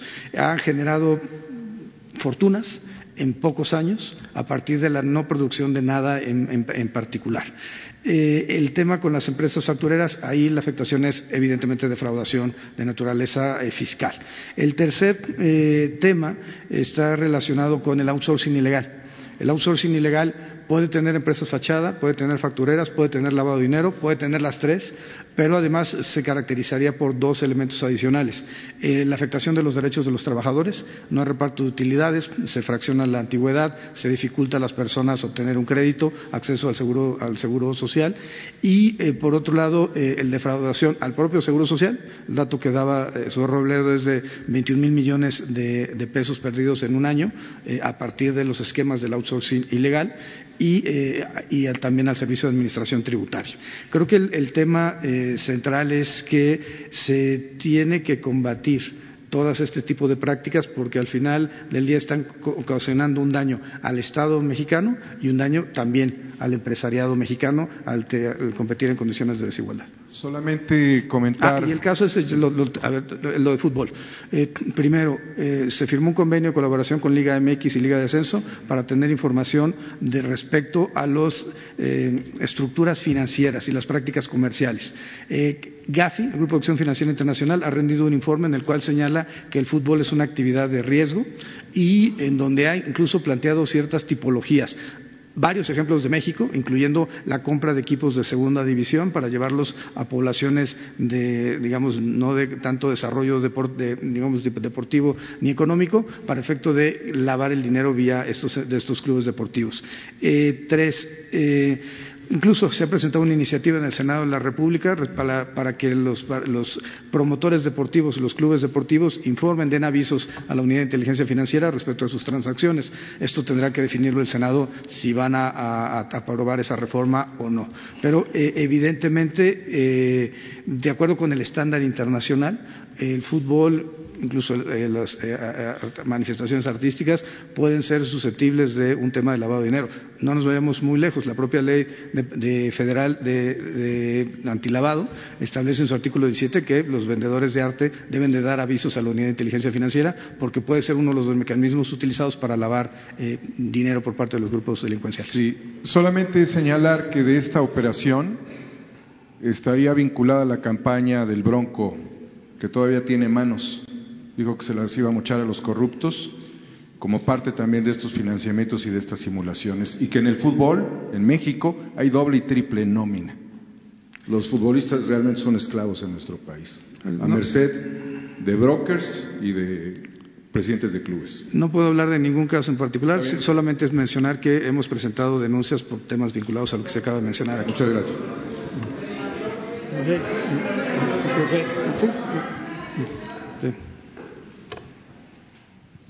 un tema general, presidente, no sé si pueda.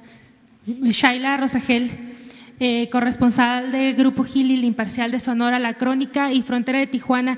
Eh, presidente, hoy, eh, este día 4 de marzo, se cumplen cuatro meses de la masacre de las señoras y los niños en Bavispe, Sonora quería preguntarle eh, si tiene información sobre el avance en la investigación o qué información se podría compartir. Ayer eh, Adrián Levarón, el, papá de Ronita, una de, las asesinadas y, abuelo de, de, cuatro niños, decía que no hay sentencias ni hay vinculados a proceso por por el crimen, son vinculados por, por otro tipo de delitos. Y también si tiene información sobre eh, pues la salida de Julián Levarón del país por eh, que lo alertó el FBI de, que querían asesinarlo. Bueno, eh, vamos a estar en Hermosillo la semana próxima, el 12.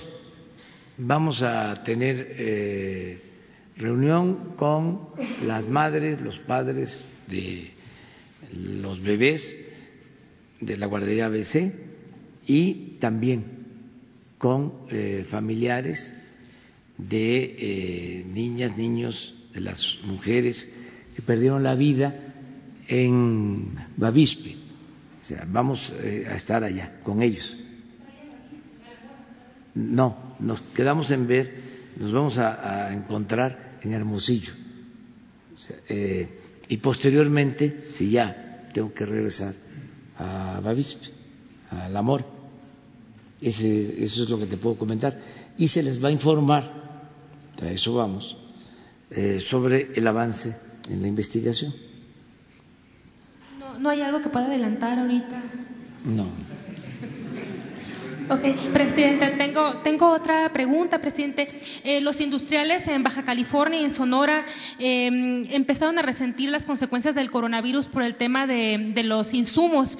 Quería preguntarle si tiene información sobre, sobre esto. Eh, un alto porcentaje de insumos viene de China ahí en, en las empresas de, de, Baja California y de Sonora.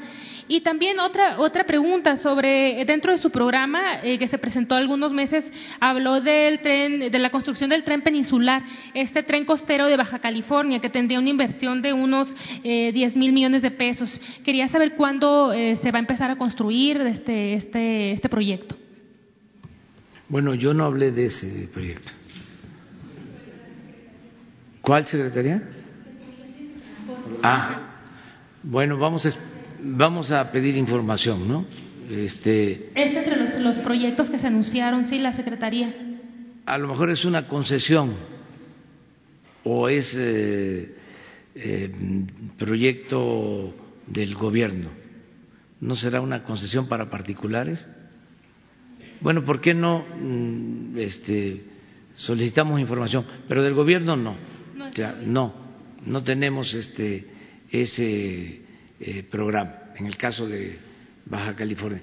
Lo que está este, en proyecto es una concesión eh, para mejorar la carretera. Incluso estamos eh, trabajando en la ampliación de la carretera hacia San Quintín, que ahora ya es municipio, y eh, no se descarta la posibilidad de una concesión hacia eh, Guerrero Negro, de este, Ensenada a, Guerrero Negro, o de San Quintín a Guerrero Negro. Eso es lo que estamos contemplando. Pero, el tema de los insumos que provienen de China, si ha tenido alguna información. No eh, tenemos eh, información de que haya alteración al comercio. Em, hay, desde luego, desde hace dos meses, preocupación por el coronavirus en lo económico, en lo comercial eh, nosotros celebramos que la semana eh, pasada nos pegó en eh, la depreciación del peso. Fue una de las peores semanas del peso, pero afortunadamente, no sé cómo esté ahora, este, a ver si no pones la, gráfica, debe haber de los que tienen gráfica sobre el comportamiento del, del peso en los últimos 15 días. Entonces, se nos cayó, pero eh, esta semana empezó a recuperarse, no sé cómo esté ahora, eh, resistió el peso, aguantó o ha aguantado para no ser tan este, optimista y yo espero que eh, no tengamos problema. Siguen viniendo empresarios nacionales, extranjeros a ofrecer inversiones este, a México. No hemos tenido problema. Eh, ya tenemos el dato de las remesas de enero y fueron, fue un, buen dato, crecieron las remesas eh, con relación a enero del 19. Eh, no, pero este es, no, estoy eh, nada más la semana de, de, cómo se nos, cómo cayó y cómo empezó. debe de haber una gráfica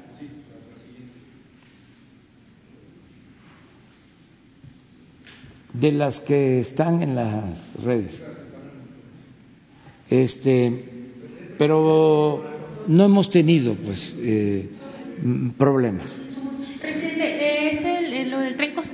Es una inversión en conjunto con la iniciativa privada. Se anunció en el Plan Nacional de Infraestructura en noviembre pasado y sería una inversión entre 2023 y 2024. Puede ser. Ese es el, el dato. Sí. Debe ser más eso que te comentaba, una concesión. Para, porque si se anunció en noviembre fue cuando se dieron a conocer todos los proyectos de la iniciativa privada. Sí.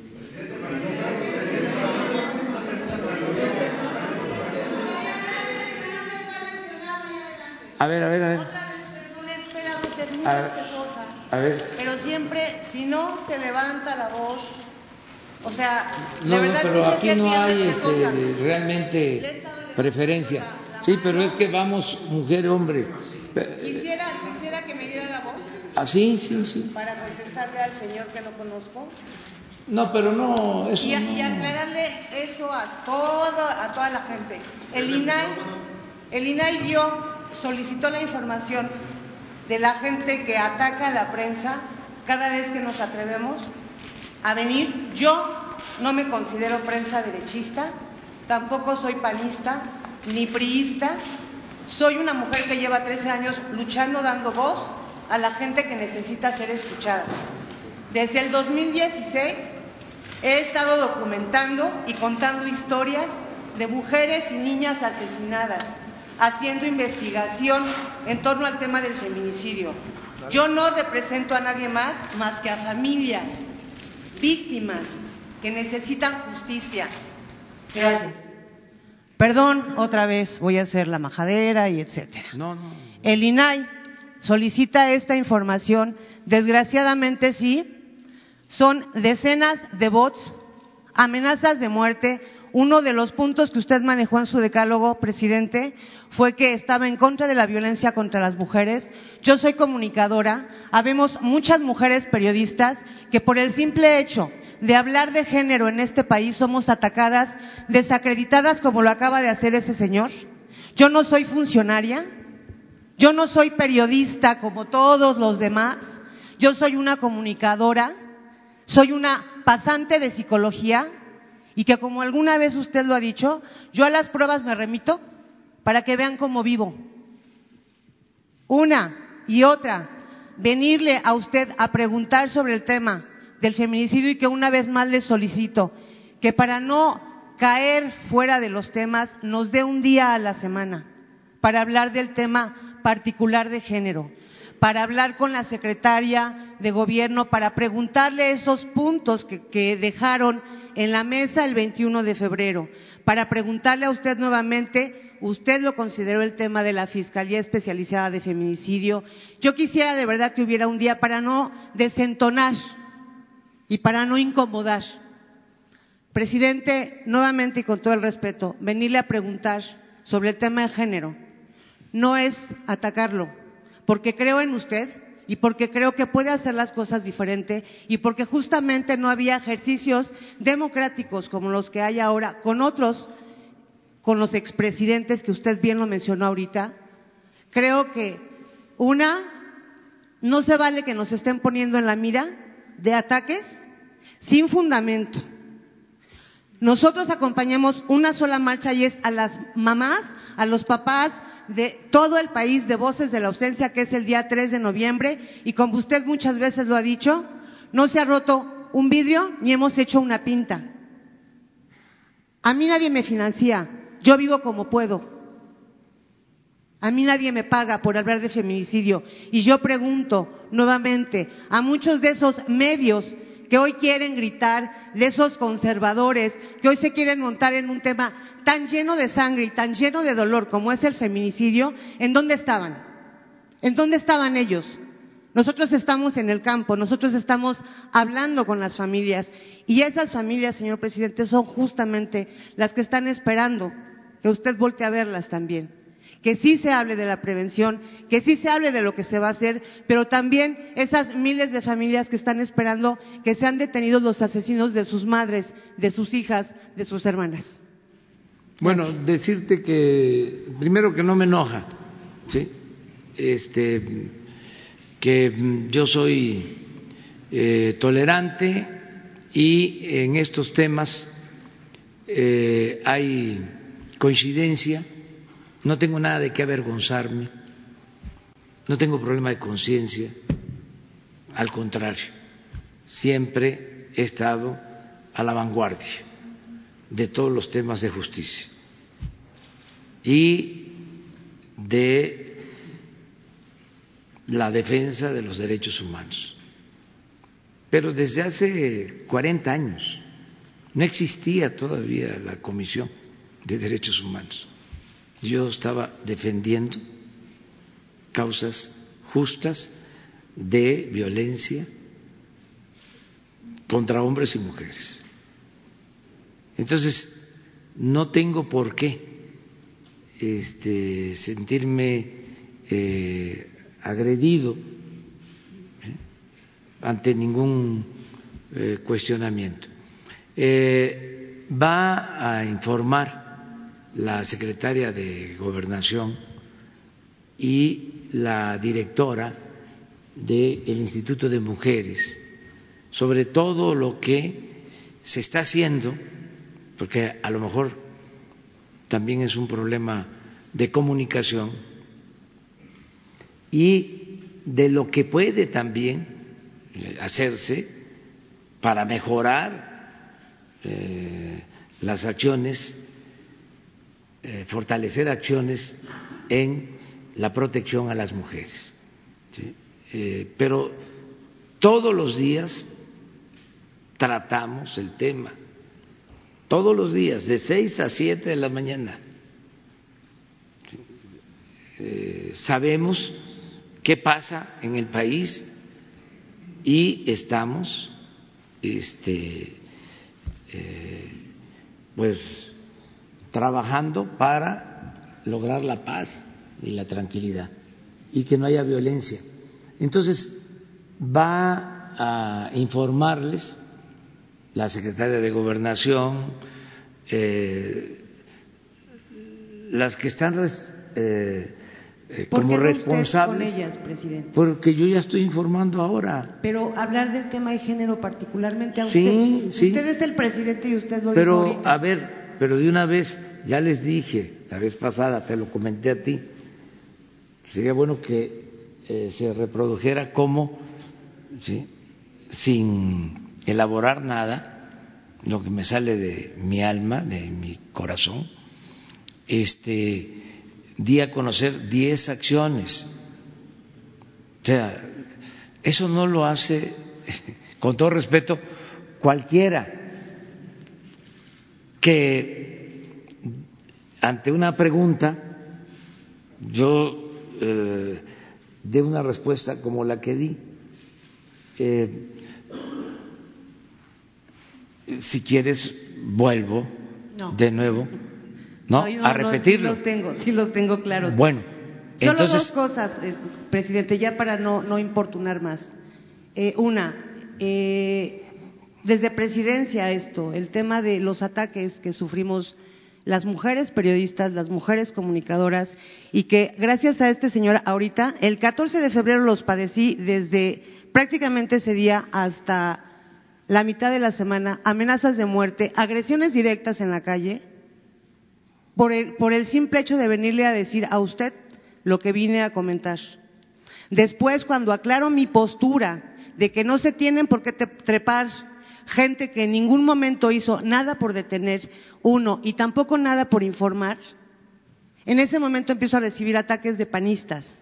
Cuando me deslindo de lo que estaba pasando afuera porque yo no hago marchas, yo no organizo encapuchadas, me atacan feministas. Ahorita, gracias a este señor, me van a atacar otro, otro montón de ya votos. que no te ataque nadie y que nadie ataque a nadie. Exactamente, O sea, una y otra. ¿Cuándo paz, sería, ¿cuándo sería ese informe? Amor y paz. Sí, amor y paz, pero pues con el amor y paz no vivimos desgraciadamente en este No, país. ¿cómo no? ¿Cómo Podemos no? cambiarlos todos, todo vamos a cambiarlo, todos juntos, sí.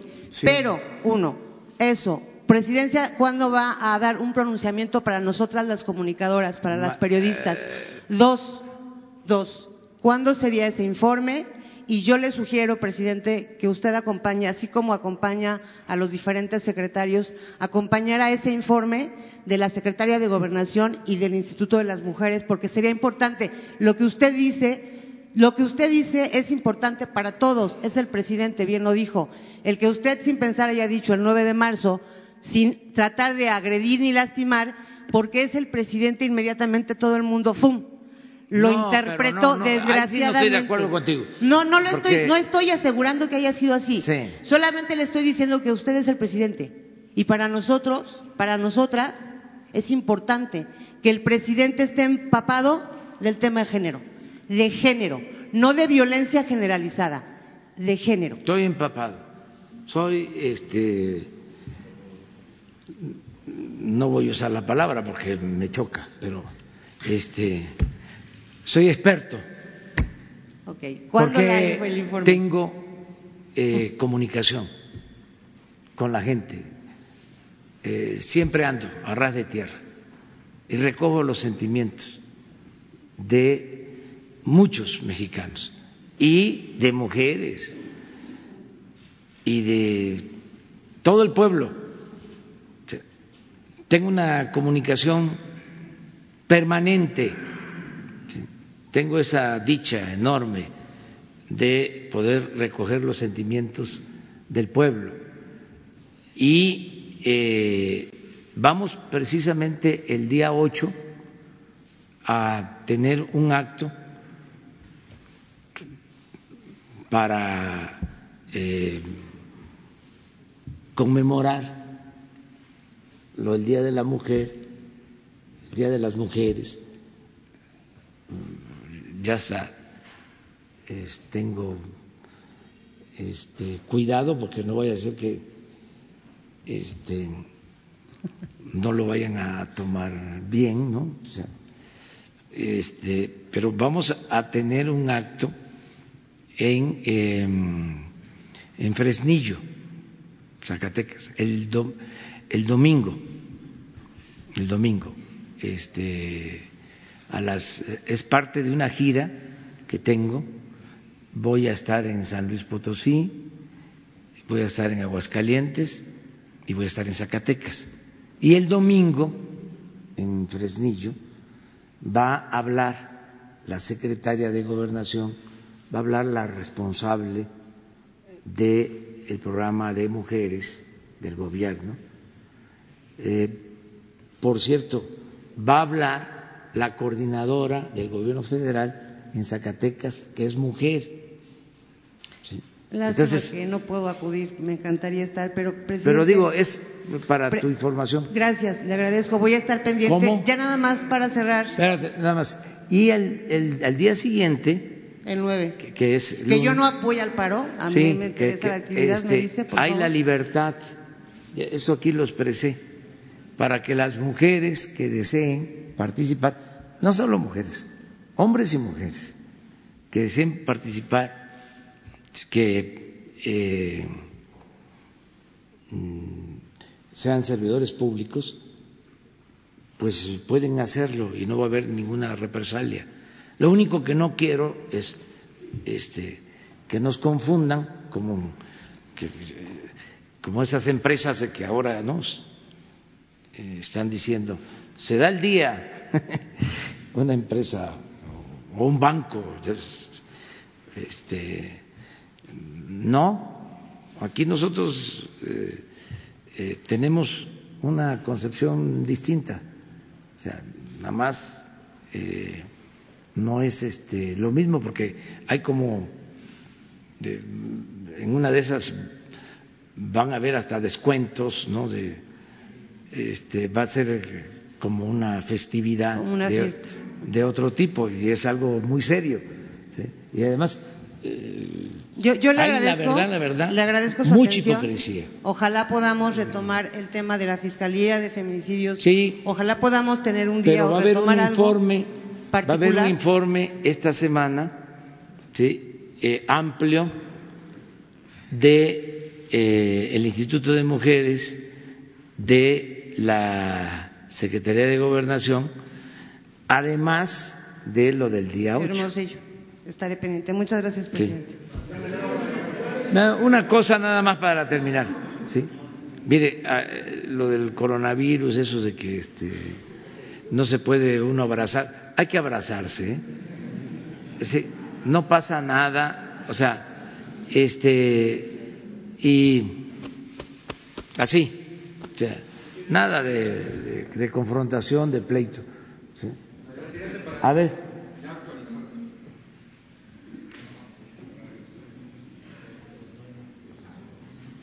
Sí.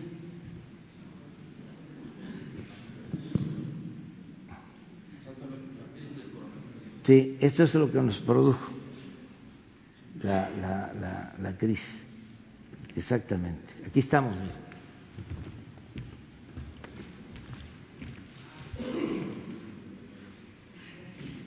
Aquí estamos. Esto es del 31 de diciembre al 3 de marzo. solamente en la crisis la libraron dos monedas. El yen japonés y el franco. Y, y fíjese, eh, se pensaría que Japón no iba a estar más afectado y resistió. Este, y acá pues ya, a los que les pegó más. Sin embargo, eh, que no era exactamente esto, hay en la red, eh, en cualquiera de las este, fuentes que tienen gráfica sobre el comportamiento del peso en los últimos diez días.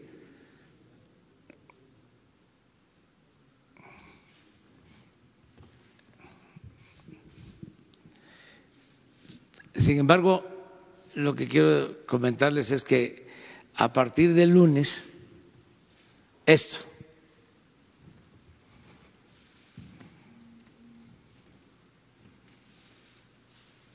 ¿de cuándo es esta? ¿Es de ahora? Sí.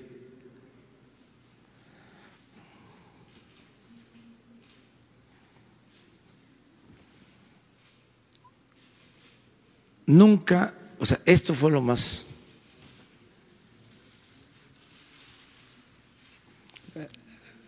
Ayer estaba en 1940, después de estar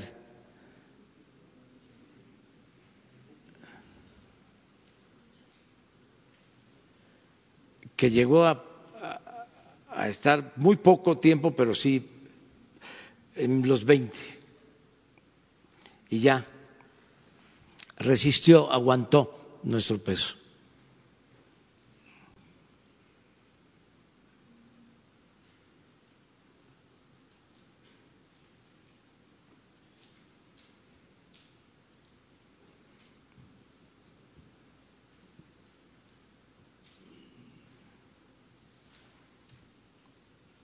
Pero bueno, eso era un poco por lo que estás planteando de, la, de los efectos económicos. ¿no?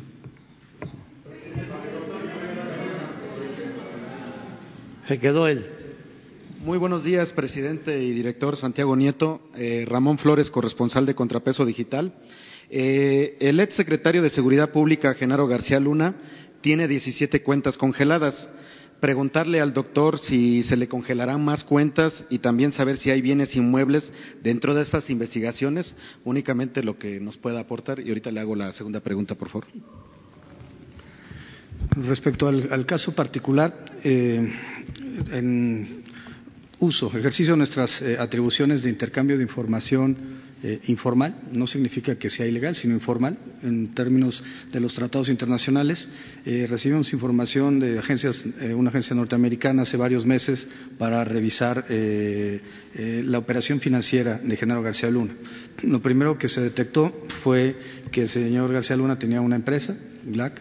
Esta empresa había sido contratada por varias instancias del Estado mexicano, que él, como secretario de Seguridad Pública, había adquirido una, en el año 2008 un programa, Nice que era eh, de tecnología israelí y que fue vendido por unos, eh, los que después se convertirían en sus socios comerciales y financieros.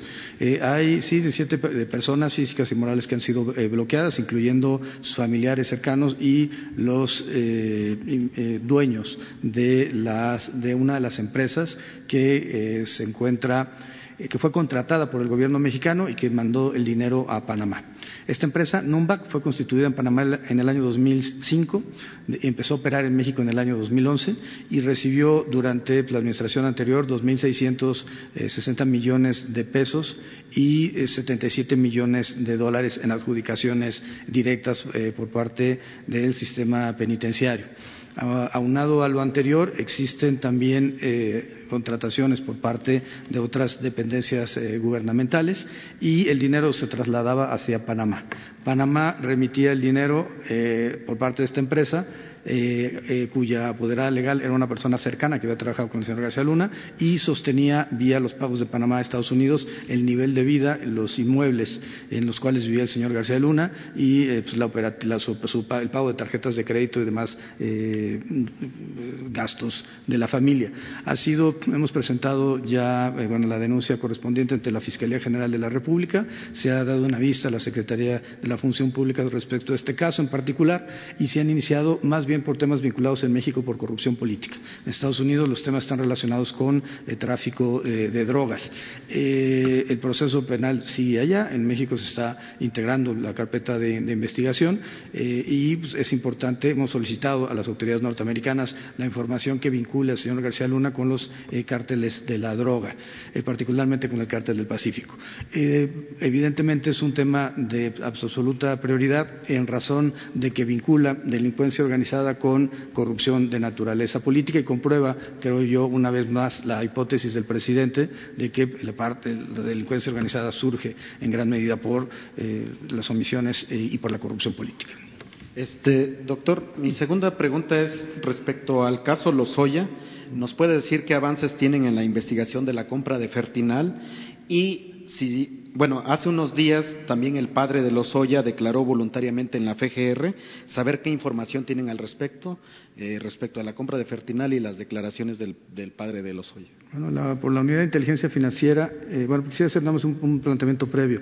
Eh, hay que entender que una política criminal de Estado no solamente implica la actuación del Ejecutivo, implica seguridad, evidentemente en el ámbito del Ejecutivo, prevención, que es en el ámbito social, procuración de justicia, que implica las fiscalías, las procuradurías locales, eh, evidente y federal y locales, evidentemente impartición de justicia, obliga a los poderes judiciales a ver eh, eh, la comisión de delitos en esa óptica eh, general y, por supuesto, la ejecución de penas.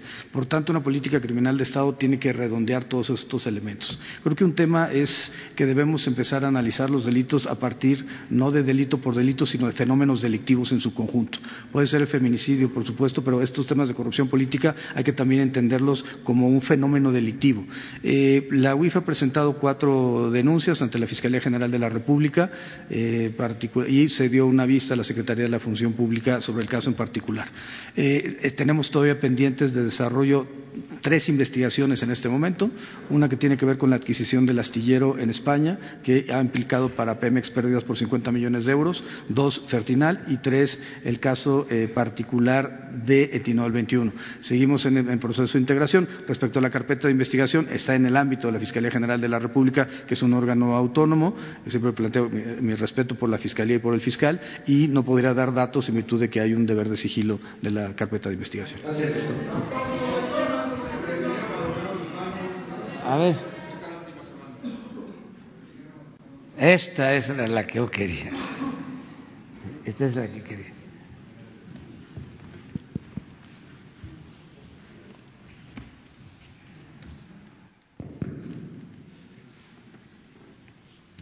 Esta era la que quería.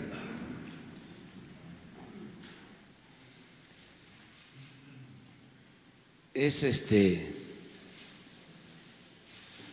cómo se, se subió y ya.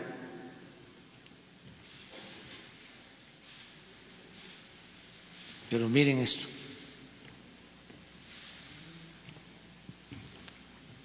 Esto sí este, estaba preocupante, pero aguantó, resistió y ya este, vuelve a bajar. Y si hacemos la corrida de todo el tiempo que llevamos en el gobierno, yo creo que estamos, a ver, en primer lugar, en apreciación, o sea, toda, la de Carlos,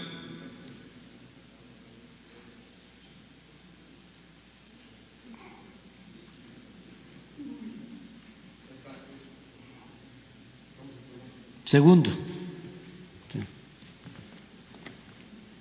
arriba.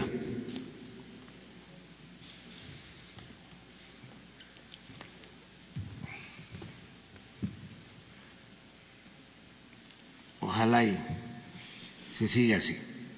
Muy bien, ya nos vamos para mañana.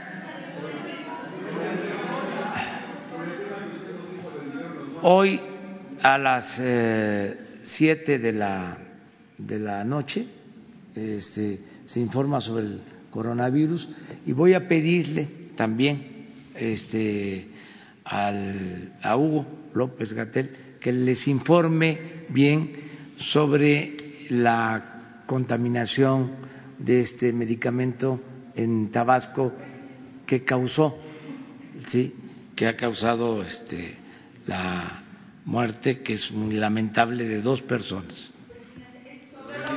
Sí, por eso hoy, en hoy se informa sobre eso ampliamente, porque también este, hay, sí, desinformación, falta de información.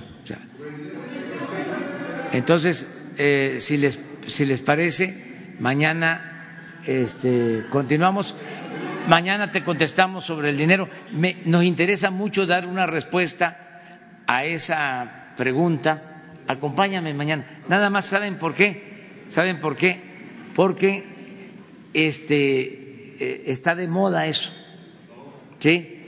De que incluso me vienen a, a pedir audiencia gente que yo quiero mucho, este, pastores, sacerdotes, ¿sí?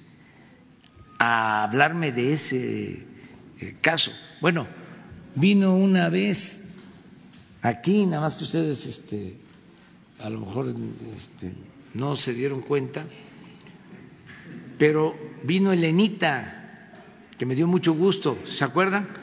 Bueno, pues vino con una persona para decirme de que un personaje del extranjero